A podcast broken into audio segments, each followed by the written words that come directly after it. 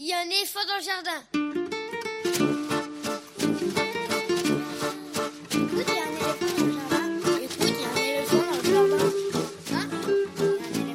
Bonjour, bonjour à toutes et à tous. Véronique Soulet au micro pour l'actualité culturelle des enfants, petits et grands, en Île-de-France. Une émission pour tous les adultes qui n'ont pas oublié qu'ils ont d'abord été des enfants.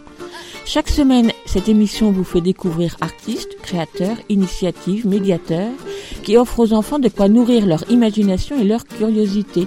En tout cas, ce qui nous semble original, réussi, intéressant, avec des reportages, des chroniques, des interviews, des lectures, concoctées par les chroniqueurs de cette émission et moi-même. Aujourd'hui avec moi au fil de l'émission par téléphone interposé, Quentin Le Guével pour sa chronique sur les jeux, Elsa Gounod pour sa chronique littéraire et Lionel Chenaille pour sa lecture. Au programme, La nuit tombe, Maman rêve et le tout récent album publié par les éditions La tête ailleurs, une petite maison d'édition indépendante installée à Saint-Denis où elle est très active. Rencontre avec Luna Granada, co-autrice de cet album et éditrice de La tête ailleurs. Ce sera dans une poignée de minutes. Quentin Le Guével, joueur invétéré, présente un jeu à partager avec les enfants. Ce sera dans une quarantaine de minutes, si on tient bien notre timing. Elsa Gounod, libraire jeunesse à Paris, propose sa chronique Grand livre pour petites personnes. Ce sera l'avant-dernière chronique de l'émission. Et pour terminer, Lionel Chenaille lit un extrait d'un roman de littérature générale sur le thème de l'enfance. Ce sera quelques minutes avant la fin de cette émission. Et puis des infos, des chroniques sur les livres, les films ou les disques qui viennent de paraître. Vous pouvez suivre l'actualité de l'émission sur les réseaux sociaux Facebook, Instagram. Il y a un éléphant dans le jardin. Le podcast de l'émission est disponible à l'écoute ou à l'abonnement sur tous les agrégateurs de podcasts habituels et aussi directement sur la plateforme Ocha, A-U-S-H-A, plus Écoute, il y a un éléphant dans le jardin où vous retrouverez toutes les références des livres et des disques. Et bien évidemment, l'émission est en rediffusion sur le site de la radio aligrefm.org. Écoute, il y a un éléphant dans le jardin, c'est l'émission qui ouvre des fenêtres sur l'actualité culturelle des enfants. Nous sommes ensemble pendant une bonne heure et dans la bonne humeur. Écoute, il y a un éléphant dans le jardin. eh. Comme chaque semaine, on commence l'émission en écoutant un extrait d'une nouveauté discographique pour enfants. Aujourd'hui, le nouveau CD de Thomas Sidibé, Yélé, ma petite lumière, qui vient de paraître chez Victor Melody. Victor Melody, l'un des très rares éditeurs et distributeurs de disques actuellement dévolus au jeune public, qui édite des CD et non pas des livres CD, ce qui réduit drastiquement le réseau de diffusion et de vente. Thomas Sidibé, auteur, compositeur et interprète, chante pour les enfants, et pas seulement pour les enfants, depuis un bon moment. Il se produit régulièrement en spectacle jeune public également. Mais cela faisait quelque temps qu'il n'avait pas enregistré de disque jeune public. Né en Côte d'Ivoire, grandi en Picardie, retourné en Afrique de l'Ouest à 17 ans, installé au Mali où il s'imprègne des langues et musiques du pays, Thomas Sidibé sillonne aujourd'hui la France, entre autres pays, avec ses spectacles musicaux pour les enfants et les ateliers qu'il organise. Comme ses précédents disques pour les enfants, Yélé ma petite lumière est un conte musical mêlant chansons et récits, lequel met en scène un petit Thomas et son ami Yélé, une petite lumière qui a quitté la voie lactée. Ensemble, ils se lancent dans un long périple ponctué de rencontres diverses, que ce soit perroquettes, oiseaux protecteurs de la biodiversité, ou le génie Donkili. Pour réaliser ce disque, Thomas Sidibé s'est entouré de comparses Gidru, Ilham Bakal, Sixu Tidiane Touré, ce dernier ayant écrit des paroles en Wolof de quelques chansons, également avec des enfants et d'autres encore qu'on entend ou pas sur le disque. Impossible de citer tous les instruments de musique, si ce n'est pour dire qu'ils sont tous acoustiques, guitare, tambour d'eau, djembé, couvercle, pot de confiture, chouette en bois, flûte, senza, etc., etc. Sur le livret, Thomas Sidibé a tenu à préciser que les instruments sont accordés en La 432 Hz et donc fabriqués exprès pour. J'avoue que je ne comprends pas vraiment la particularité de cela, mais Thomas Sidibé explique que c'est la fréquence utilisée en musicothérapie, fréquence dite de la nature, qui nous aide à nous connecter à notre moi profond, notre moi intérieur. Pourquoi pas? En tout cas, le disque est joyeux et varié, de par la diversité des rythmes, des instruments et des langues utilisées. C'est Yélé ma petite lumière de Thomas Sidibé, un CD distribué par Victor Melody, à proposer aux enfants à partir de 4 ans. On écoute Ça fait longtemps, l'une des chansons du disque.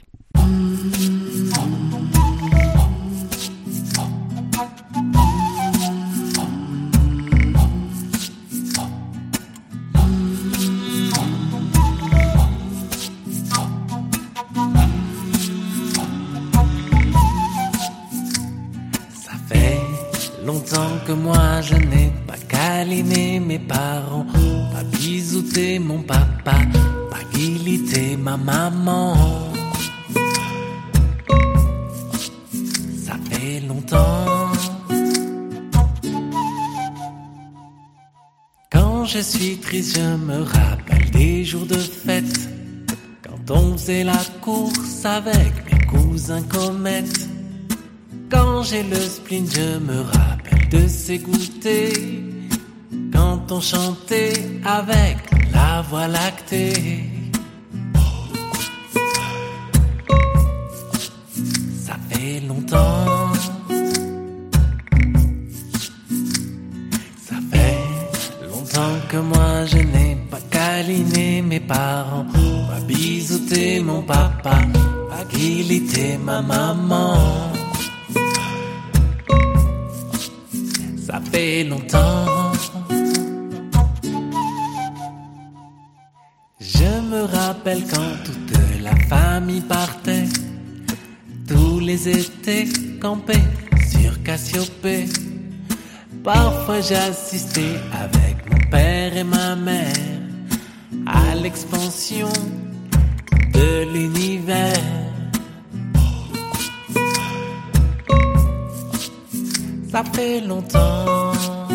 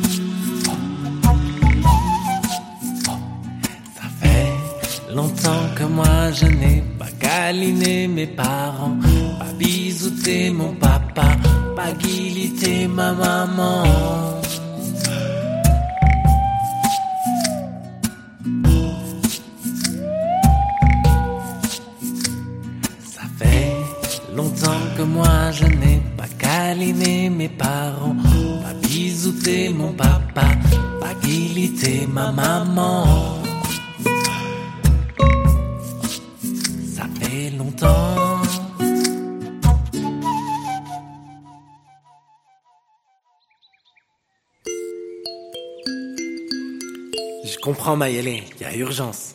Toi, t'as besoin d'un câlin de tes parents vite, vite. Tu sais, Yélé, d'habitude c'est toi qui m'encourage, qui me rassure. C'est toi qui prends soin de moi. Aujourd'hui, je suis grand. C'est moi qui vais t'aider. Tes parents, on va les retrouver. Suis-moi.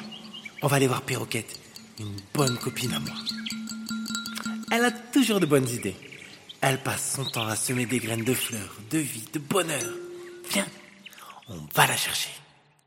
Si les temps sont difficiles pour l'édition indépendante, jeunesse en particulier, et encore plus en ce moment où les libraires rouvrent tout juste leurs portes, où le salon du livre de jeunesse à Montreuil n'a pas lieu cette semaine comme il aurait dû, seulement en version numérique ou plutôt télévisuelle, avec un programme 24-24 sur son site à partir d'aujourd'hui jusqu'à lundi. Si les temps sont difficiles pour l'édition jeunesse également, parce que à peine parus, les livres sont chassés des tables des nouveautés des librairies par de nouvelles nouveautés, surproduction donc, je reste néanmoins étonnée et admirative de voir que des maisons éclosent régulièrement, souvent discrètement d'ailleurs, à tel point qu'il me faut parfois quelques années pour les remarquer. C'est le cas de La Tête ailleurs, une maison d'édition dionysienne, c'est-à-dire de Saint-Denis, en Seine-Saint-Denis, qui depuis 2017 publie chaque année un ou deux livres. Le tout dernier, paru le 11 novembre, alors qu'il était encore impossible de le feuilleter en librairie, porte un titre poétique, La nuit tombe, Maman rêve, signé par Cécile Dumoutier et Luna Granada pour le texte et par Eve Gentilhomme pour les illustrations.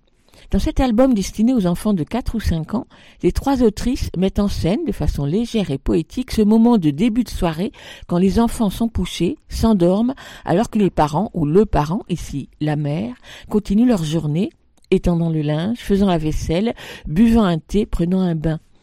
Racontée par la voix de l'enfant, cette fin de journée maternelle prend des airs de fête nocturne joyeuse où de drôles de personnages frappent à la porte et entrent dans la danse. L'imagination de l'enfant va bon train, à moins que tout cela soit véridique. En tout cas, c'est une jolie façon de raconter aux enfants que les parents, seuls ou à deux, ont aussi une vie à eux. Les illustrations d'Ève Gentilhomme, certainement réalisées en numérique, déclinent une palette de couleurs chaudes et joyeuses pour planter le décor de cet appartement citadin.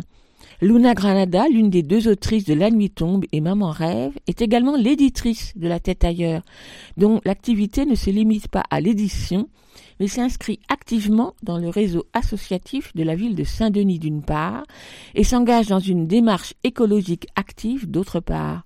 Cela m'a donné envie d'en savoir un peu plus et sur l'album La nuit tombe et Maman rêve, et sur La tête ailleurs. Entretien téléphonique avec Luna Granada, c'était il y a quelques jours. Micro. Luna Granada, bonjour. Bonjour. J'aimerais bien qu'on commence mais tout simplement que vous me parliez du projet de cet album parce que si j'ai bien compris, c'est inspiré, j'allais dire d'un film, non, d'une pièce de théâtre, Road Movie en HLM de Cécile Dumoutier, mais en fait, ça s'en éloigne pas mal quand même c'est vraiment un, point de départ. En fait, le, au point de départ, c'est une histoire de rencontre. On se connaît avec Cécile Dumoutier parce qu'on travaille euh, toutes les deux dans deux associations à Saint-Denis. Et donc, je savais qu'elle avait euh, travaillé sur euh, la thématique de, des mamans solo et du rêve. Et donc, juste avant le confinement, juste avant le premier confinement, on s'est dit, bah, ce serait intéressant de faire un album jeunesse sur cette thématique. Le confinement est arrivé, du coup on a commencé à écrire ensemble par écran interposé sur cette thématique-là. Et qu'est-ce que vous vouliez raconter? Qu'est-ce que vous vouliez mettre en avant quand vous avez démarré ce livre? Alors on voulait à la fois euh, évoquer un petit peu la, la, charge mentale, enfin tout ce que font les mamans euh, le soir quand les enfants sont couchés, bah, elles continuent à, ranger, lancer des lessives, euh, enfin voilà, elles n'ont pas beaucoup de temps pour elles. Et donc là, notre envie c'était de montrer que bah, si justement on, on, pouvait et on devait se garder un temps pour rêver, pour faire une pause. Cette question-là, elle se pose pas seulement pour des femmes qui vivent seules, pas seulement pour des mères qui sont, on va dire, ou des mères solo, des mères célibataires, selon les termes qu'on utilise, voire même les mères euh, divorcées. C'est le cas de toutes les femmes. Exactement. Et c'est vrai que là, la maman, dans l'histoire de l'animation de Maman Rêve, c'est une maman solo ou alors c'est juste une maman un peu esselée. En tout cas, c'est pas clairement dit. Euh, le papa est absent, mais en effet, je pense que n'importe quelle euh, maman peut se retrouver dans cette histoire. Mmh. Et après, c'est vrai que nous, on voulait laisser libre euh, toutes les interprétations. On voulait surtout pas fermer. Nous-mêmes, je pense que Cécile et moi, on n'a pas forcément la même interprétation pour cette mm. maman avec son enfant. C'est peut-être une maman solo, c'est peut-être euh, pas une maman solo, mais en tout cas, c'est une maman qui... Euh, là, là, on s'est intéressé en effet à la, la, relation entre la maman et, et son petit garçon. Vous êtes euh, trois à l'origine de ce livre, donc deux autrices, Cécile Dumoutier et donc vous, Lona Canada, et puis l'illustratrice Eve Gentilhomme. Alors je veux bien que vous présentiez chacune d'entre elles, et donc chacune d'entre vous. Je vais peut-être du coup parler d'Eve Gentilhomme, que j'ai rencontrée à un salon de créateurs à Saint-Ouen, il y a un an à peu près. On était voisines de stand, elle présentait ses illustrations, on a sympathisé et on s'est dit qu'on ferait un album jeunesse un jour ensemble. Et du coup, quand euh, avec Cécile Dumoutier, on a commencé à écrire euh, cette histoire, j'ai immédiatement pensé à Eve, on lui a proposé le projet et nos, trois univers ont collé parfaitement. Ça a été euh, après très naturel de travailler avec elle. Et Cécile Dumoutier, comment vous la présenteriez? Cécile Dumoutier, donc elle a plusieurs casquettes. Elle est à la fois euh, comédienne, elle est aussi directrice d'une association qui s'appelle Déchets d'art, parmi d'autres choses. Et du coup, nous, on s'est rencontrés par le projet associatif. On a sympathisé et du coup, on a collaboré sur l'écriture. Et puis vous, Luna Granada? À la base, j'ai fait plus de la gravure et donc j'ai illustré deux albums jeunesse, euh, Le Chant de l'arbre et Le Marchand de sommeil. J'ai donc créé aussi la maison d'édition La Tête ailleurs et donc en ce moment je suis plus éditrice parce que je consacre beaucoup plus de temps à, l'édition. Et sur cet album-là, bah, je suis donc co-auteur ou co-autrice avec Cécile. Dans cette histoire, la nuit tombe, maman rêve. Donc cette histoire de petit garçon qui imagine, qui rêve ce que sa mère fait pendant qu'il dort. Vous avez donné la parole au petit garçon. C'est lui qui raconte, c'est lui le narrateur. Et je suis allée regarder sur le projet du texte d'origine, enfin en tout cas qui a inspiré le movie en HLM. C'était le contraire. C'était la mère qui prenait la parole. Oui, oui, complètement. Le spectacle de Cécile est, est une base, comme je disais, parmi d'autres choses. Mais c'est vrai qu'on a voulu s'éloigner du projet de départ. Et là, pour un album jeunesse, ça nous a semblé euh, important que ce soit la voix de l'enfant dans le texte. En même temps, on laisse vraiment planer le doute sur euh, est-ce que c'est l'enfant qui imagine, est-ce que c'est la maman qui imagine? Enfin, on a laissé un flottement comme ça, même si c'est le petit enfant qui parle. Au niveau des images, il y a un, un flou. On ne sait pas trop si les personnages imaginaires qui rentrent dans la maison sont vraiment imaginés par la mère ou imaginés par l'enfant. C'est ça que vous voulez voilà. dire? Voilà, ouais, exactement. Ce sont des personnages déguisés. Est-ce que ce sont vraiment des personnages mi-hommes, euh, mi-animaux? Nous, on donne pas la réponse. Ce qui m'intéressait bien dans cet album, c'est le rapport justement entre le texte et les images, c'est-à-dire que les images ne sont pas redondantes par rapport au texte. Ce que les images donnent à voir n'est pas forcément dit et même n'est pas dit du tout dans le texte. Oui, c'était évidemment volontaire de notre part. Il y a un décalage entre ce que projette l'enfant et la réalité, en tout cas au début. Donc on voit la maman qui range le linge, qui lance une machine, qui fait la vaisselle. Et on a la voix du petit garçon qui nous dit toute autre chose. Donc on, se dit que le petit garçon imagine que sa maman est euh, très forte, très courageuse, qu'il se passe plein de choses extraordinaires. Et progressivement, il va se passer des choses euh, assez originales, euh, festives alors que le petit garçon, lui, va justement penser que sa maman euh, est endormie et qu'elle se repose et qu'elle dort. Voilà.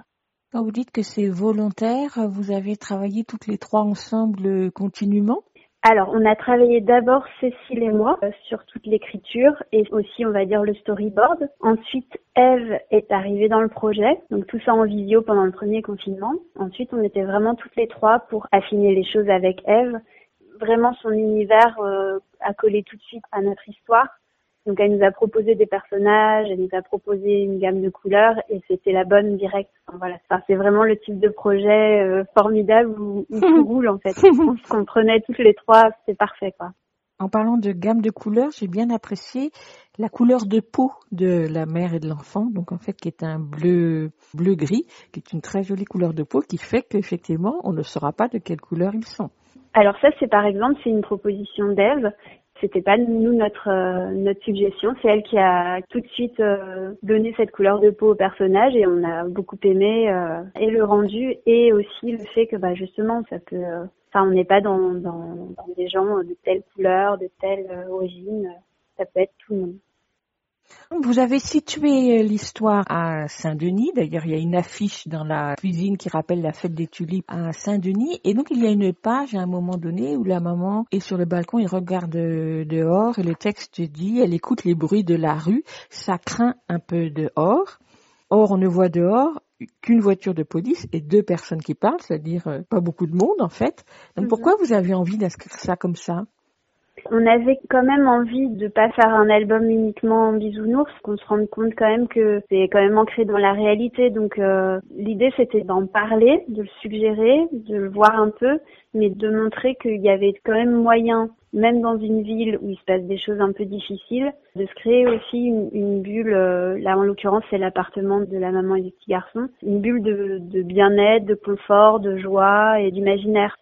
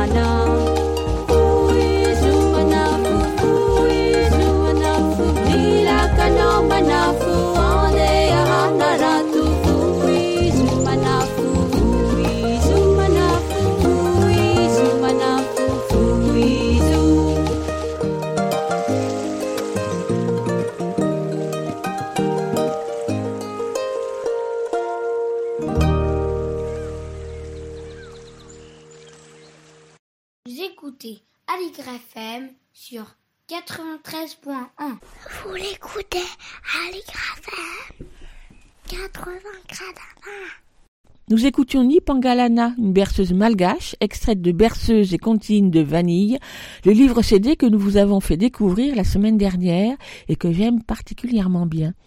Et c'est plutôt de circonstance, puisque nous parlons ce matin de l'album La nuit tombe, maman rêve, édité par La Tête ailleurs. Nous poursuivons notre entretien avec Luna Granada, co-autrice de l'album et éditrice de La Tête ailleurs. Cet album euh, qui s'appelle donc euh, La nuit tombe, maman rêve, j'ai vu que c'était le neuvième titre édité chez La Tête ailleurs, mais La Tête ailleurs ne publie pas seulement des livres pour enfants. Exactement. On a publié l'année dernière un premier roman qui s'appelle Ça commence bien en général d'Edwige Sylvestre, qui habite à Saint-Denis aussi et qui est une histoire d'amour à distance entre Saint-Denis et New York. C'est le premier roman de l'auteur et aussi euh, le premier roman euh, qu'on a sorti à la tête ailleurs. On a sorti aussi un livre de photos, Vivant l'oiseau, qui avait fait tout un périple dans le 93 à la rencontre des habitants et donc a fait un livre de portraits photos. Sinon, on a aussi euh, publié des contes illustrés, donc des contes écrits par Jackson Telemac, qui est d'origine haïtienne, mais illustrés par Maya Mindou. Alors, la maison d'édition que vous avez créée, La Tête ailleurs, est implantée à Saint-Denis et même inscrite à Saint-Denis, je dirais, puisque vos livres, vos ouvrages y font souvent référence. Alors, quand est-ce que vous l'avez créée, la maison d'édition? Elle a vraiment été active à partir de fin 2015 et elle se développe depuis 2017. Et vous êtes combien? Moi, je suis l'éditrice et là, j'ai une équipe qui est formée avec des services civiques. Donc là, c'est la deuxième équipe euh, de services civiques. Là, en ce moment, c'est Noémie et Laura qui sont avec moi. Et puis sinon, en fait, on- comme on est une association, on travaille avec euh, beaucoup d'illustrateurs ou d'artistes qui interviennent. Donc soit qui font des livres avec nous, soit qui animent des ateliers. Le fait d'être une maison d'édition qui soit une association, ça veut dire que les, par exemple, les auteurs ou les illustrateurs adhèrent à l'association? Oui, tout à fait. Il y a une adhésion à l'association de la part des auteurs euh, et des illustrateurs avec lesquels on travaille. C'est Ouais. une sorte d'engagement que vous leur demandez? C'est plus symbolique. Après, le, le côté associatif, le- l'importance du côté associatif, elle est plus dans la qu'on appelle la gouvernance, hein, la façon dont c'est géré. Donc, on n'est pas une, une société à but lucratif. On est ancré dans l'économie sociale et solidaire. Donc, il y a toute la partie atelier et la partie euh, économique est plus euh, économie sociale et solidaire. On travaille avec euh, le réseau local comme des tiers-lieux, la coopérative Poincaré. Enfin, Donc Oui. la tête ailleurs est inscrite dans la ville de Saint-Denis, je dirais, donc dans- à l'intérieur d'un réseau associatif qui, à vous entendre, est, est dense et assez euh, serré. Pour vous, c'était Oui. important que vous vous inscriviez dans ce réseau de Saint-Denis. Autrement dit, est-ce que la tête ailleurs aurait pu exister ailleurs qu'à Saint-Denis? Non, pas pour moi. Pour moi, la tête ailleurs, elle existe parce qu'elle est née à Saint-Denis. Moi, c'est vraiment en arrivant à Saint-Denis, donc il y a 11 ans maintenant, que j'ai eu envie de quitter mon ancien travail et de monter une maison d'édition dans cette ville. C'est vraiment lié à la ville. Et donc, euh, quel était le projet de départ de la maison d'édition il y a 11 ans, même si elle, a vraiment éclos euh, il y a Alors, 5 ans? En effet, hein, ça a germé euh, dans ma tête pendant quelques années avant que je me lance. Mais le projet, au départ, il était celui-là, c'est-à-dire d'avoir un volet édition et un volet association, ateliers et projets socioculturels avec les habitants. C'est c'est ce qui s'est réalisé. On mêle vraiment les deux. On fait aussi des livres participatifs avec euh, des écoliers, avec des associations. euh, on a vraiment les deux, euh, les deux volets. Je veux bien que vous présentiez un peu plus précisément les activités, les actions, les ateliers que vous menez. Donc j'ai vu, entre autres, que vous aviez réalisé, là, je- si j'ai bien compris, à la demande de la ville de Saint-Denis, un livre qui s'appelle Au cœur de la ville, qui est sorti en 2018, qui est un livre d'activité pour les enfants, que vous avez réalisé avec Anne-Sophie Le Picard, qui est une chroniqueuse de notre émission, à qui on Oui. fait un petit coucou. Ce livre-là, en fait, était l'aboutissement, ou en tout cas une étape dans le travail euh, d'atelier que vous faites avec les enfants. Voilà. Alors par contre, c'est pas une commande de la ville de Saint-Denis. Ce livre-là est vraiment de notre initiative euh, à la tête ailleurs. Donc on a monté un projet financé en partie par euh, la ville de Saint-Denis, l'État dans le cadre de la politique de la ville. C'est en effet un projet autour de la rénovation urbaine et donc on a mené des ateliers dans un accueil de loisirs notamment et avec d'autres structures. Et à partir de, de tout ce qui a été réalisé en atelier par les habitants, on a créé un livre d'activités qu'on peut adapter dans n'importe quelle ville. Et donc on a travaillé en effet avec Anne-Sophie Le Picard qui était euh, intervenante euh, audiovisuelle sur les ateliers et David Benoussaïd qui est graphiste. Ce livre-là est une des activités que vous menez autour de la ville, autour du thème de la ville? Oui, c'est ça. En fait, du coup, au cœur de la ville, c'est un projet qu'on mène chaque année où on change la thématique. Donc, on a travaillé sur la pollution l'année dernière et cette année, on a travaillé sur euh, l'alimentation en ville. À chaque fois, il y a des artistes qui interviennent, qui font des ateliers avec les, les habitants et ça donnera naissance à un autre livre participatif. Je reviens sur le côté maison d'édition, on va dire, de la tête ailleurs.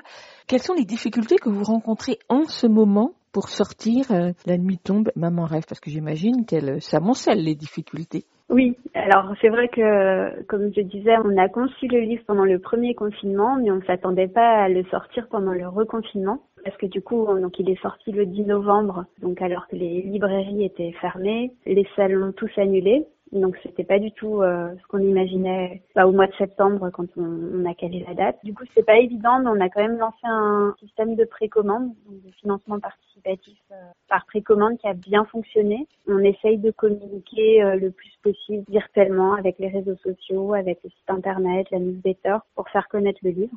Et on pense que ça va être un travail du coup de longue haleine. euh, la sortie, il va y avoir une ressortie. Il y a eu une sortie un peu virtuelle euh, le 10 novembre et il va vraiment sortir euh, là au mois de décembre.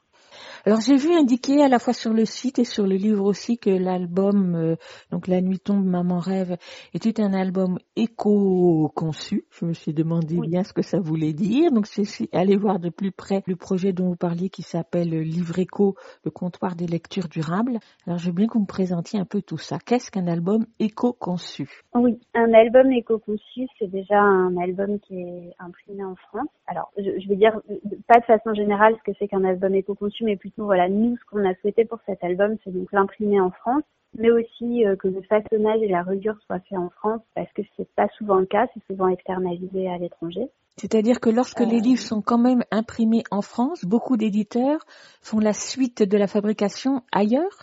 Alors, c'est pas les éditeurs, c'est les imprimeurs. Les imprimeurs, en fait, sont souvent pas très transparents et ils externalisent euh, certaines tâches, dont le- la reliure ou des choses comme ça. Et en fait, le, pour revenir à Livre Éco, donc je vais peut-être plutôt parler de Livre Éco pour euh, après revenir à l'éco-conception de la Ton Maman Rêve. Livre Éco, c'est un projet qui est mené par euh, Charles et Marion, qui sont deux éditeurs euh, de la Maison des Pas Perdus, qu'on a rencontrés il y a un an, là, au festival de, au le festival du livre et de la presse d'écologie à Paris. Pareil, on a sympathisé, on était voisins de stand, et en fait, leur projet, c'est de recenser les livres sur des critères d'éco-conception. Donc ça va être euh, le lieu où le livre est imprimé, où il est façonné, mais aussi d'où vient le papier, euh, d'où viennent les encres, est-ce que c'est des encres végétales ou euh, chimiques, est-ce qu'il y a un pelliculage sur la couverture qui rajoute du plastique, est-ce que c'est du papier recyclé, enfin voilà, il y a tout un tas de critères. Et donc ce- le projet Livre Éco, euh, en quelques mois, ils ont monté euh, un site internet qui va être euh, effectif d'ici quelques semaines. Ça regroupe différents éditeurs qui s'engagent en fait à faire attention à tous ces critères-là quand ils font imprimer ou quand ils font fabriquer euh, leurs livres. Comment le site euh, fonctionne déjà puisque je suis allée le voir, livreco-comptoir.fr, c'est est- celui-là, oui, oui. Oui, d'accord, Oui. parce que Je croyais que ça devait être euh, effectif euh, la semaine prochaine, mais euh, tant mieux si c'est déjà c'est déjà en place. Après, c'est pour la possibilité de commander en ligne où ça, ça va prendre un petit peu plus de temps. Oui, Après, ça, ça fonctionnera comme un site de vente en ligne. Euh, ouais. Pour vous, de vous lancer dans, dans la réalisation d'un livre éco-conçu, ça a quoi comme implication pour vous? Par exemple financière ou par exemple au niveau du temps que vous devez y consacrer qui est vertueux avec euh, ces rencontres avec donc Charles et Marion de Livre Éco ou encore euh, il y a une autre maison d'édition qui s'appelle La Cabane Bleue qui est aussi euh, très engagée au niveau de, de tous ces critères-là. C'est que ça nous fait réfléchir parce que par exemple avant moi je pelliculais les, albums jeunesse, j'aimais bien le rendu. Je m'étais pas du tout posé la question euh, de savoir s'il y avait du plastique. C'est vraiment en, en discutant avec eux que bah, je me suis rendu compte qu'il y avait moyen de faire des livres tout aussi agréables, voire plus agréables encore au toucher, sans, sans utiliser de plastique euh, inutilement. Dans le cas de ce livre-là, ça nous a obligés à, faire une recherche pour changer d'imprimeur, pour trouver un imprimeur qui justement euh, fasse tout dans son imprimerie, y compris le, le façonnage, la reliure. Et donc celui Oui. auquel vous avez fait appel, c'est les presses de CEPEC.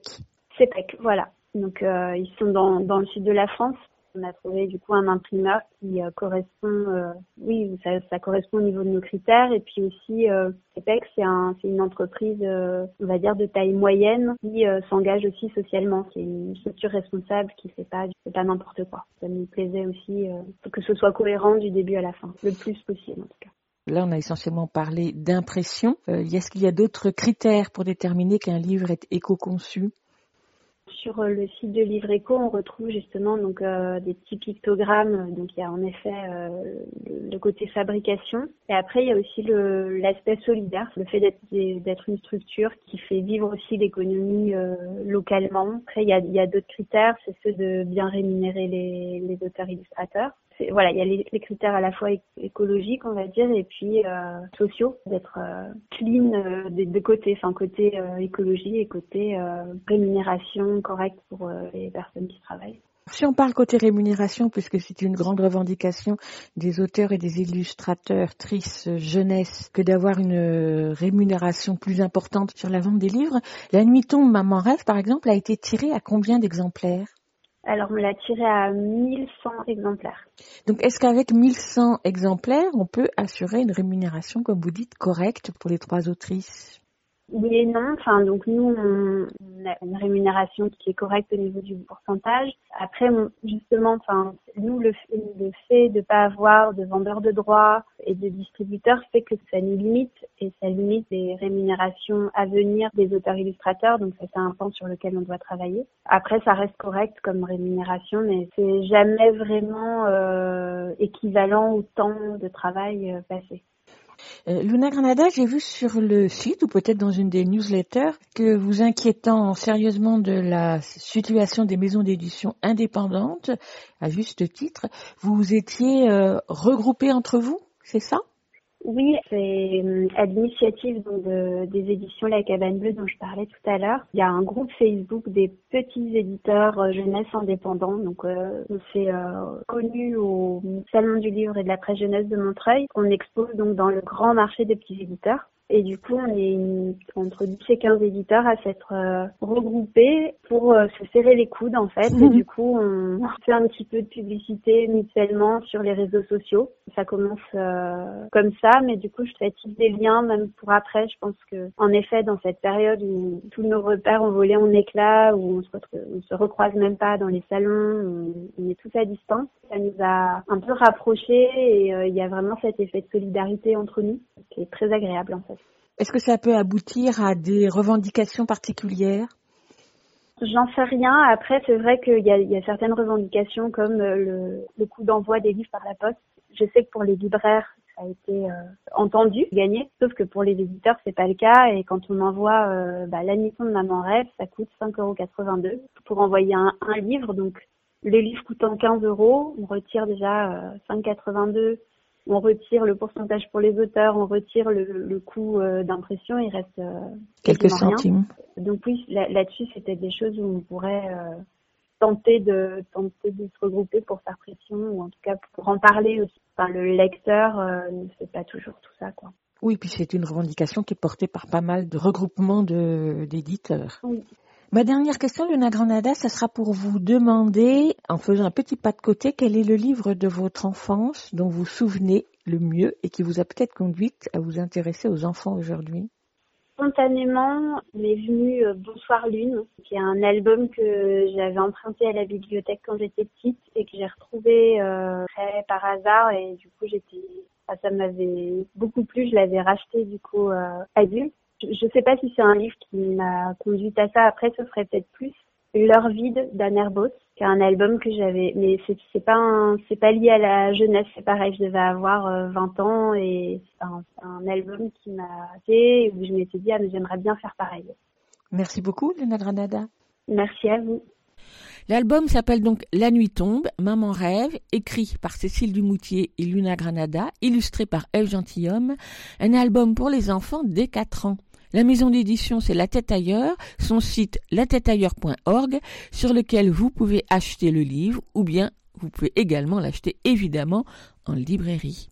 Quant à Livre Éco, comptoir des lectures durables, évoqué également de cet entretien, le site c'est livreéco-comptoir.fr. Vous retrouverez toutes ces références sur la page de l'émission. Et maintenant, on écoute un extrait du CD Star Feminine Band que nous vous avions fait découvrir le mois dernier. Ce groupe d'adolescentes béninoises formidables qui sont en train de bousculer la musique dans leur pays et montrent l'exemple pour de nombreuses femmes. La chanson s'appelle Iséo, elle est chantée en bariba. Hommes et femmes, levons-nous, du centre, du nord, du sud, unissons-nous et soyons un pour que le pays évolue.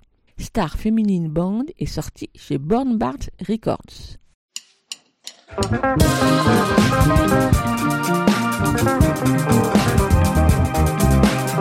you.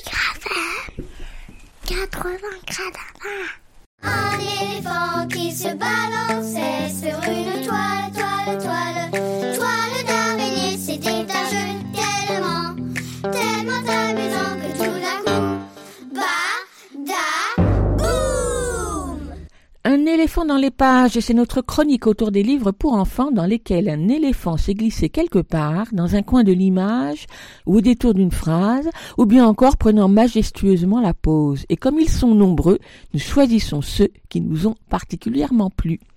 Celui-ci, on ne pouvait pas passer à côté. Éléphant, ou plutôt Éléphant de A à Z, de Marc Dagneau, paru aux éditions du Seuil. Marc Dagneau a la palette de couleurs toujours aussi soyeuse et élégante.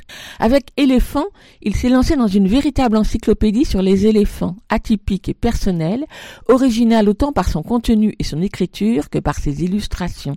De A jusqu'à Z, l'alphabet lui a servi de fil conducteur pour se faire succéder informations scientifiques, anecdotes, récits historiques ou récits littéraires. Cela commence avec les abeilles, qui empêchent les éléphants de détruire les récoltes, et se clôt sur le zoo avec le récit tout à fait personnel de Marc Dagneau sur sa première visite au zoo de Vincennes, tellement décevante. Entre les deux, il évoque Alexandre le Grand, Aristote, les jeux du cirque romain ou Hannibal, le cerveau du pachyderme, ses crottes, ses défenses, son intelligence, son odorat ou son ouïe, sa trompe, et bien d'autres aspects de l'animal dans son environnement, ou également l'histoire assez terrible de Hans et Parky, les deux éléphants asiatiques capturés à la fin du XVIIIe siècle et qui ont été les premiers à être présentés à la ménagerie du Jardin des Plantes à Paris, ou encore l'histoire de Jumbo, ou encore celle de Ganesh avec en cadeau à la lettre K, K comme Kipling, l'histoire de l'enfant d'éléphant, extraite donc des histoires comme ça de Rudyard Kipling. Marc Dagneau a séjourné plusieurs fois en Afrique de l'Ouest, au Niger et au Gabon, où il a rencontré des éléphants avec lesquels il s'est senti proche, dit-il. Cela se sent dans cet album de près d'une centaine de pages, qui est donc loin d'être une encyclopédie classique, même si les informations y sont tout à fait scientifiques. D'abord, par les illustrations, qui se révèlent riches et variés par la diversité des techniques utilisées, peinture sur bois, crayon de couleur, numérique, crayon noir ou fusain, par leur composition, tableaux, croquis, par leur mise en page, le plus souvent en double page, texte à gauche, illustration pleine page à droite, mais que vient parfois bousculer des mises en page plus éclatées. Marc Dagneau a saisi les éléphants de tant de façons différentes, s'intéressant même aux nuances de gris de leur peau, qu'il réussit à nous les rendre proches à nous également d'autant que le texte n'est pas en reste, tour à tour dense, sérieux, mais écrit de façon vivante, et léger, quasi anecdotique et souvent humoristique, comme dans cette courte constatation. Bébé, il pèse environ 150 kilos, a des défenses de lait de 5 cm qui tombent à l'âge de 1 an, mais aucun auteur ne mentionne l'existence de petites souris trafiquantes d'ivoire. Ponctué par ses propres observations et souvenirs, par quelques commentaires tout à fait personnels, ce livre, cet album, est d'une très grande richesse pour qui s'intéresse aux éléphants. Éléphant, écrit et illustré par Marc Dagneau, édité au Seuil Jeunesse, un album de 96 pages, il coûte 17 euros, est à lire avec les enfants à partir de 7-8 ans. Écoute, il y a un éléphant dans le jardin, eh. Voici un album résolument optimiste, Toi et moi, ce que nous construirons ensemble, de l'auteur-illustrateur britannique Oliver Jeffers, dont Kaleidoscope, l'éditeur, traduit ses livres depuis longtemps. Je commencerai par l'épigraphe, écrite en petit au tout début de l'album. On est libre de rêver et de faire des plans pour l'avenir que lorsqu'on ne se bat pas chaque jour pour se vivre au présent à tous les pères et à toutes les petites filles sur cette terre qui arpentent un chemin plus heurté que le nôtre, notre but c'est d'aplanir le terrain. Affectueusement, Oliver et Marie. Marie, c'est la fille d'Oliver Jeffers. Et en dessous, en souvenir d'Oscar et de Valéria qui ont tenté la traversée et ne sont jamais arrivés. Bien sûr, ce court texte s'adresse aux adultes et non pas aux jeunes enfants qui liront cet album avec eux. Mais il met en lumière la démarche de l'auteur pour réaliser cet album à la fois simple et poétique. Un homme, avec sa petite fille, rassemble les outils pour construire une maison douillette où être bien, ouverte même à ses ennemis, ici une sorcière, un pirate, un drôle de bonhomme mauve, pour construire un tunnel pour parcourir le monde, une route pour monter tout là-haut, un refuge pour ranger tous ces trésors glanés au fil des rencontres. Et d'ailleurs c'est là que j'ai trouvé mon éléphant en peluche sur une étagère parmi jouets et objets divers. Des trésors qui seront utiles quand les temps seront rudes et pour garder espoir, dit le texte.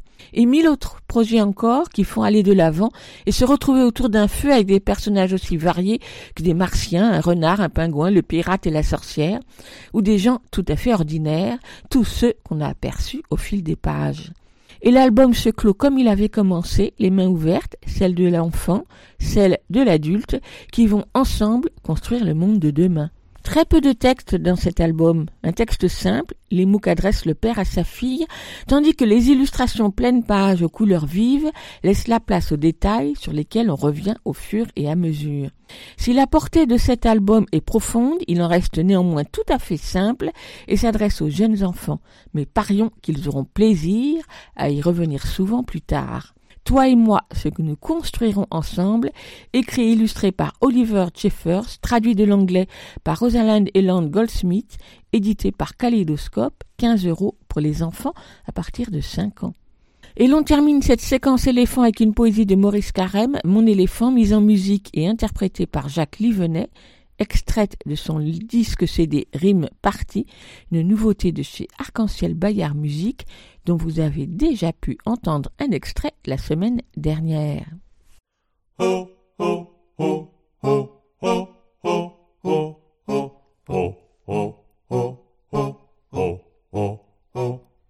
Mon éléphant n'est pas en bois, comme chacun le croit. Il aime jouer au loto, à la marelle, au domino. Aux cartes chaque fois il triche, je sais bien qu'il me fait des niches.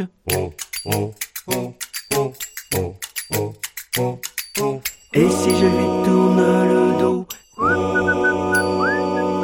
il mange mes bonbons et boit sans vergogne mon chocolat.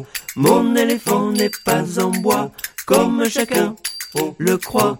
Il est gourmand, il aime à et encore plus que moi.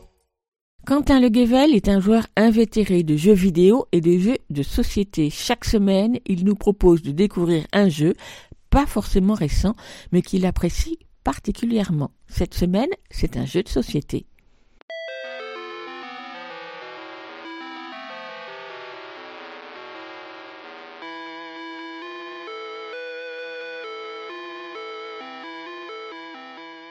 Il y a des questions profondes que nous nous sommes tous déjà posées un jour. Et non, je ne parle pas de mon Dieu, a-t-on pensé à racheter du papier toilette pendant le confinement? Non, je parle de questions encore plus profondes et puissantes. Et aujourd'hui, je vais aller profondeur dans ces grands questionnements que nous nous sommes tous posés, avec celle bien sûr que vous avez tous à l'esprit lors de cette très longue introduction, à savoir Qu'est-ce qui c'est qui gagne à la bagarre entre un samouraï et un viking? Ou encore, qu'est-ce qui c'est le plus fort entre un shogun ou un pharaon? Aujourd'hui, on vous propose de répondre à cette question en jouant à Invictus, un jeu de Suya Naito qui nous propose un petit format très surprenant puisque vous allez pouvoir acheter des petits stand-alone, c'est-à-dire des jeux en eux-mêmes sous format d'un deck. Chaque deck va représenter un peuple. Et donc ces decks, ces paquets de cartes vont vous permettre d'affronter d'autres decks de vos adversaires et donc de répondre à ces profondes questions. Invictus, donc, le nom du jeu, est un petit format que je trouve personnellement incroyable, puisque vous allez pour 9 euros avoir l'occasion de mettre en place une stratégie étonnamment profonde. Chacun des paquets doit se voir comme une armée. Une armée qui va être faite de troupes avancées, d'archers, même de magiciens, car comme nous le savons tous, les troupes vikings étaient évidemment renforcées par la puissance de leurs scalds. Tous les historiens sérieux vous le diront. Bref, vous allez devoir affronter votre adversaire en gérant habilement le placement de vos cartes qui vont représenter votre armée sur un champ de bataille. Comme toutes les armées, vous allez disposer d'une réserve et d'une pioche. Comme toutes les armées, bien entendu, j'imagine. Chose intéressante, les conditions de victoire sont nombreuses. Vous pouvez bien entendu essayer tout simplement d'attaquer le chef adverse, et avec sa tête qui tombe, tomberont aussi les espoirs de vos adversaires, mais vous allez aussi pouvoir essayer de mener une guerre d'attrition, où vous allez capturer les troupes adverses, pouvoir même les redéployer vous-même sur le terrain, et lentement mais sûrement écraser numériquement votre pauvre adversaire. Tout cela semble peut-être un peu complexe, et c'est là que je trouve l'incroyable force de jeu si les possibilités sont multiples, si la stratégie est profonde, les règles, elles, sont extrêmement simples et vous pourrez en quelques minutes savoir comment jouer. Quant à savoir comment bien jouer, préparez-vous pour des affrontements qui ne tourneront sans doute pas tout de suite en votre faveur et avoir votre shogun tomber au combat qui vous regardera avec quelques jugements un peu appuyés à votre égard quand il sera mort pour la cinquième fois consécutive parce que vous l'aurez déployé sur la mauvaise carte. Invictus, c'est la possibilité d'essayer cinq peuples différents. On pourra donc citer les vikings, les troupes japonaises ou encore les troupes du pharaon. Ce sont donc pour 8,90€ aussi l'occasion de se faire un petit plaisir historique et de répondre donc à ces questions profondes. On y jouera avec des enfants un peu habitués aux jeux de stratégie à partir de 10-11 ans. On pourra y jouer en duel, seulement en tête à tête, mais dans des parties rapides qui pourront rapidement laisser la place à d'autres partenaires de jeu. Une partie durant en moyenne entre 35 secondes si comme moi votre shogun était mal placé, jusqu'à une vingtaine de minutes. C'était donc une présentation d'Invictus, amusez-vous bien. Écoute, pas jardin. Merci Quentin et on te retrouve la semaine prochaine pour un nouveau jeu. Vous retrouverez toutes les références du jeu Invictus sur la page de l'émission. Quand je serai grand, je serai une fille. Je lui dis, mais non, Sacha, tu seras jamais une fille. Et là, Sacha s'est mise à, à pleurer. C'était vraiment le pleur de. Je venais de foutre sa vie en l'air.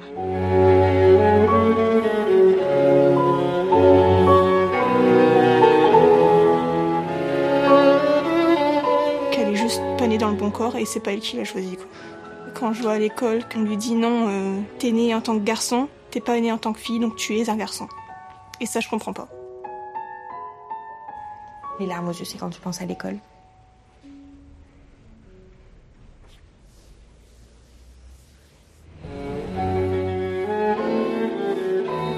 Que c'est épuisant de devoir aller à l'école et se battre tout le temps. En fait, il y a des enfants qui l'acceptent parfaitement comme ça. J'aimerais bien que les adultes aussi.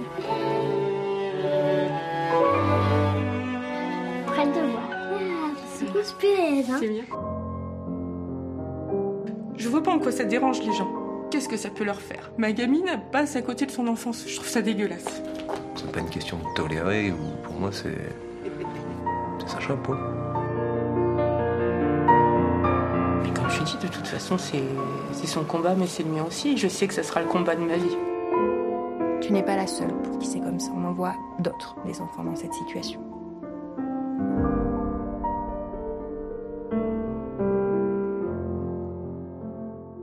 Peut-être avez-vous déjà vu ce film documentaire puisqu'il est sur le site d'Arte TV depuis le lundi 23 novembre. Petite fille de Sébastien Lifshitz dont nous venons d'entendre la bande son du trailer. Petite fille à voir ce soir, mercredi sur Arte et sur le site jusqu'au 30 janvier. Un film à ne pas rater, de même que son tout récent et magnifique Adolescente, sorti en salle à la rentrée, où l'on suit deux adolescentes et amies à Brive pendant cinq ans, du collège jusqu'au lendemain du bac. Cela fait longtemps que Sébastien Lifshitz réalise des films, fiction ou documentaires, en, interrogeant entre autres la question du genre, et ces films ont reçu de très nombreuses récompenses. Avec Petite Fille, Sébastien Lifshitz s'est intéressé à la dysphorie de genre en suivant pendant une année Sacha, une petite fille de 7-8 ans, assignée garçon à la naissance. Un film poignant, sensible, formidable et avouons-le qui nous fait bien souvent monter les larmes aux yeux.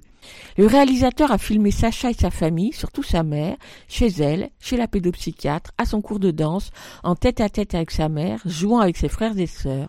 Il a filmé surtout son combat, long combat, mené avec ses parents, pour qu'on reconnaisse enfin l'évidence et qu'on la considère comme une petite fille qui veut porter des jupes et des maillots de bain à froufrou, porter des souliers dorés et danser avec des ailes dans le dos. Une évidence que l'école, mais pas seulement l'école, refuse obstinément de voir. Dans ce combat, qui est aussi une souffrance pour Sacha, elle peut compter sur toute sa famille et surtout sur sa mère, formidable d'obstination et dont le sentiment de culpabilité laisse peu à peu la place à une, immense fierté pour sa fille. Elle peut compter aussi sur la pédopsychiatre et toute l'équipe spécialisée de l'hôpital parisien qui va, on le comprend, l'accompagner tout au long des années à venir pour lui permettre de changer de sexe. La caméra de Sébastien Lifshitz saisit avec douceur et empathie les visages, les expressions, les regards, ceux de Sacha comme ceux de la pédopsychiatre, recueille avec générosité les confidences de la mère et du père de Sacha, danse autour des pieds virevoltants de Sacha, courant après un ballon ou esquissant un menuet. Et sur les dernières images, on devine que si le combat de Sacha en est encore à ses débuts, qu'elle aura à affronter encore longtemps les préjugés et les certitudes sur ce qui fait le genre, on devine, on sait qu'elle sera allée vaincre. En cela, Petite fille est un film à la fois bouleversant, optimiste et réconfortant. Pas pour les enfants, Petite fille? Certes, le film est peut-être un peu long pour eux et il soulèvera certainement des questions auxquelles les adultes devront savoir répondre. Mais ce film est tellement lumineux, respectueux, pudique, au plus proche de la petite Sacha et de sa famille, qu'il permettra justement de les aborder en toute sérénité. Petite fille de Sébastien Lifshitz sur Arte TV jusqu'en janvier prochain. Écoutez Aligraphem 94. Elsa Gounod est libraire spécialisée jeunesse à Paris et chaque semaine elle farfouille dans les rayons de sa librairie pour nous proposer un livre pour enfants, un album, un roman ou une BD, c'est selon, dans sa chronique Grand livre pour petites personnes. On l'écoute. Grand livre pour petites personnes par Elsa Gounod, libraire à Paris. Bonjour, aujourd'hui je vais vous parler des histoires du petit Renaud de Léopold Chauveau, illustré par Pierre Bonnard et tout récemment réédité par les éditions Mémo en coédition avec la Bibliothèque nationale de France, après une première édition à la NRF des éditions Gallimard en 1927. J'ai toujours beaucoup aimé les éditions Mémo, tant dans les nouveautés proposées que dans les rééditions et mises en valeur du fonds patrimonial de la littérature jeunesse, avec notamment des rééditions d'albums fondateurs de Nathalie Parrain, Margaret Wise Brown, Ruth Krauss ou Karel Čapek. Ici, en coédition avec la BNF et grâce à sa réserve des livres rares, voilà donc réédité, presque cent ans après, un album fondamental de Léopold Chauveau, auteur longtemps peu reconnu et plus récemment redécouvert grâce à certaines rééditions chez Mémo, déjà ou à la joie de lire et à une fantastique exposition qui lui était consacrée cette année au musée d'Orsay. Dès la réouverture des musées, cette exposition sera dorénavant visible au musée La Piscine à Roubaix. Qu'il est bon de découvrir ou redécouvrir l'œuvre passionnante et novatrice de Léopold Chauveau, chirurgien sur le front pendant la Première Guerre mondiale, qui devint écrivain, illustrateur et sculpteur, bousculant les habitudes du livre pour enfants du début du XXe siècle. Les histoires du petit Renaud est un recueil de cinq récits animaliers adressés par l'auteur à son fils disparu enfant. Il y a du roman de renard, des fables de La Fontaine, des histoires comme ça de Kipling dans ses récits irrévérencieux, drôles et parfois inquiétants de Léopold Chauveau, de l'escargot se croyant inécrasable à l'ours en peluche venant à la vie, en passant par le petit serpent fuyant la punition maternelle ou l'arbre mangeur d'enfants, jusqu'à la fable inventée par l'enfant lui-même. Ces contes cruels, sans volonté moralisatrice, se révèlent alors aussi fantaisistes que satiriques, voire subversifs, et n'en sont que plus drôles pour les petits comme pour les adultes. On sent dans les textes de Léopold Chauveau l'influence du surréalisme et de l'absurde, avec une écriture particulièrement réfléchie et construite, mais pouvant sembler, par moments, livrée au fil de la pensée de l'auteur dans une forme d'écriture automatique. À cela s'ajoute l'humour de situation amené par une logique fantaisiste, un bon sens absurde poussé dans ses retranchements par des accumulations de conséquences en chaîne répondant à des questionnements d'enfants par des justifications imaginaires. Est également présente une forme d'humour noir assez corrosif, la question de la mort étant grandement évoquée dans les différents récits pour faire peur autant que pour en rire, sans être édulcorée comme cela peut être le cas dans des publications pour enfants. L'univers enfantin, lui-même initialement sans tabou, est alors retranscrit dans tout son mordant, rendant ses textes toujours aussi savoureux et audacieux. La forme des récits en elle-même s'avère particulièrement intéressante par un dédoublement de la narration entre, d'une part, l'histoire en elle-même et, d'autre part, le récit cadre de celle-ci, s'agrémentant parfois de quelques intrusions dans la narration première.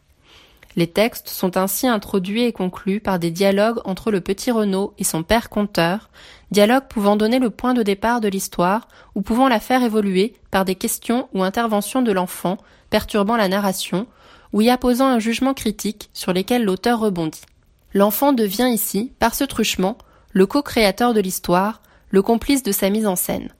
On peut alors y voir, démontré par l'exemple littéraire, une réflexion sur l'éducation mettant en avant l'autonomie de l'enfant n'étant pas à mettre en position inférieure à l'adulte sachant et racontant.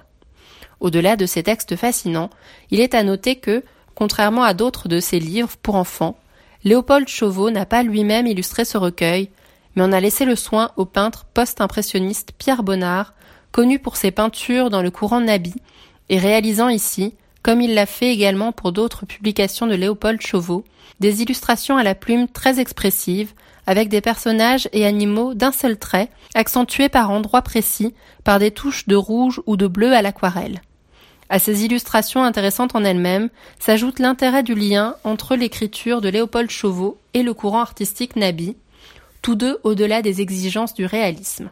Ce recueil, d'un intérêt patrimonial indéniable dans l'histoire de la littérature jeunesse, s'avère alors particulièrement moderne tant dans le fond des histoires que dans la forme novatrice du récit, et toujours extrêmement réjouissant à lire aujourd'hui. J'espère vous avoir donné envie de découvrir ce livre que je conseille à partir de 6 ans, Les histoires du petit Renaud de Léopold Chauveau, illustré par Pierre Bonnard aux éditions Mémo, en coédition avec la BNF au prix de 18 euros. Moi, j'espère que la récente redécouverte de Léopold Chauveau va s'accompagner d'autres rééditions de ces livres savoureux. Merci Elsa pour cette mise en lumière d'un des chefs-d'œuvre de notre patrimoine littéraire pour les enfants, les histoires du petit Renaud de Léopold Chauveau, à découvrir de visu dans toute bonne librairie. Écoute, il y a un éléphant dans le jardin. On termine l'émission avec la lecture d'un extrait de littérature générale sur le thème de l'enfance par Lionel Chenaille. Bonjour Lionel. Bonjour. Tu as fouillé dans ta bibliothèque pour nous trouver un livre. Ah oui, et c'est un livre euh, tout récent qui est sorti euh, en septembre au moment de la rentrée littéraire. C'est un livre de Marie-Hélène Lafont qui s'appelle Histoire du fils. Bonne idée. Oui, je sais que tu as bien aimé ce livre. Donc Histoire euh, du fils, c'est le nouveau roman de Marie-Hélène Lafont. Elle raconte l'histoire d'une famille sur plusieurs générations entre le Lot, le Cantal, Paris, avec différents protagonistes et différents sauts dans le temps à chaque nouveau chapitre. Et donc c'est l'histoire d'une d'une famille ordinaire, dirions-nous, avec ses petits bonheurs et ses grands malheurs. Voilà, ça s'appelle Histoire du fils, Marie-Hélène Lafont. On t'écoute.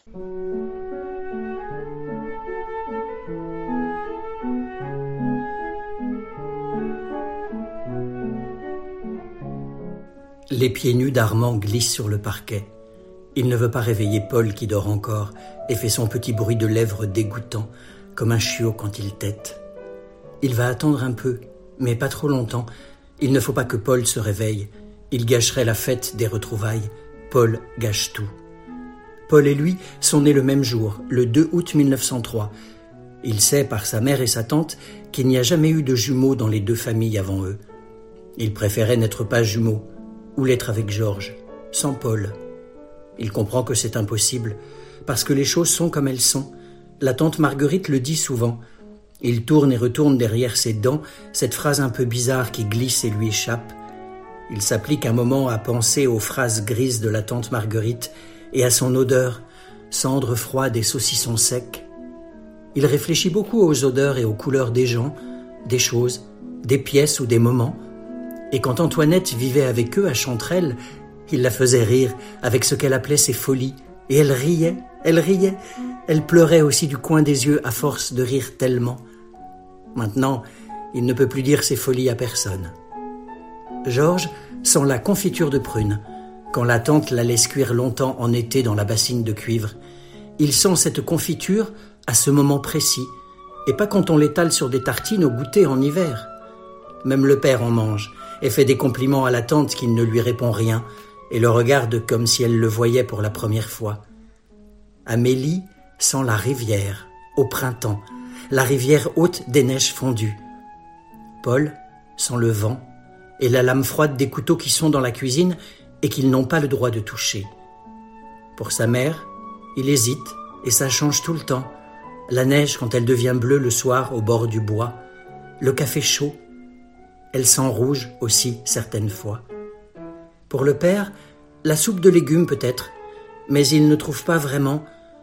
Il s'arrête, ça se fige à l'intérieur de lui et il préfère ne pas insister. Les odeurs sont un jeu et on ne peut pas jouer avec le père. La petite chambre de Georges, entre celle des parents et la leur, sent le chaud blanc des fers à repasser que sa mère ou Amélie font glisser sur les linges en pliant le bras et en écartant le coude. Bras et coude droit pour sa mère, gauche pour Amélie, qui est pourtant la plus habile. La grande toilette du samedi soir, avec les serviettes tièdes et douces, et la mère et la tante penchées sur lui, sur eux, la grande toilette sent rose. Antoinette et Amélie ne s'occupent pas de cette toilette du samedi. La tante dit, en détachant bien chaque mot, on ne mélange pas les torchons et les serviettes. Ou qui va à la chasse perd sa place. Ou qui dordine. Ou qui sème le vent récolte la tempête. Ou les chiens ne font pas des chats. Il sait par cœur toutes les phrases de la tante, surtout celles qu'il ne comprend pas, et les récite parfois en silence, mot à mot, pour s'endormir ou pour se calmer, pour se refroidir, comme maintenant, quand il sent qu'il voudrait sauter d'un seul bond les six marches de l'escalier et se poser dans la cuisine sur l'épaule d'Antoinette, comme une hirondelle. La tante dit aussi, une hirondelle ne fait pas le printemps. Pour prendre patience jusqu'à ce que le carillon de la salle à manger sonne la demi, il s'applique à penser aux fraises, celles qu'Antoinette aura cueillies pour lui à Ambord, les premières, et celles du jardin de la tante. Il sait que sa mère, sa tante et Amélie sont dans la cuisine et s'affaire pour la lessive. Ça commence aujourd'hui et ça durera deux jours entiers. Antoinette viendra aussi. Elle revient pour les gros travaux. Elle est sans doute déjà arrivée. Elle lui a promis les premières fraises et Antoinette tient toujours ses promesses.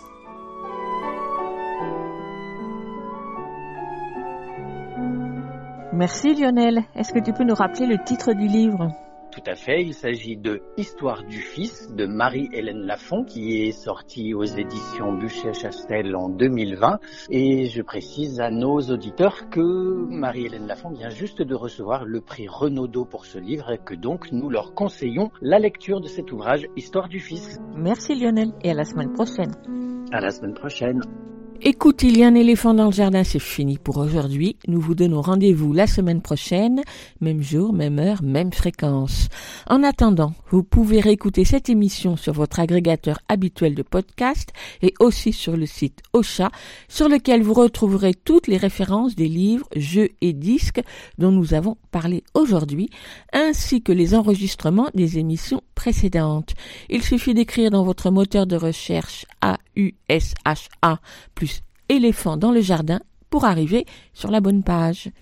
Et bien sûr, les émissions sont en réécoute sur le site de la radio aligrefm.org. À la semaine. À la prochaine.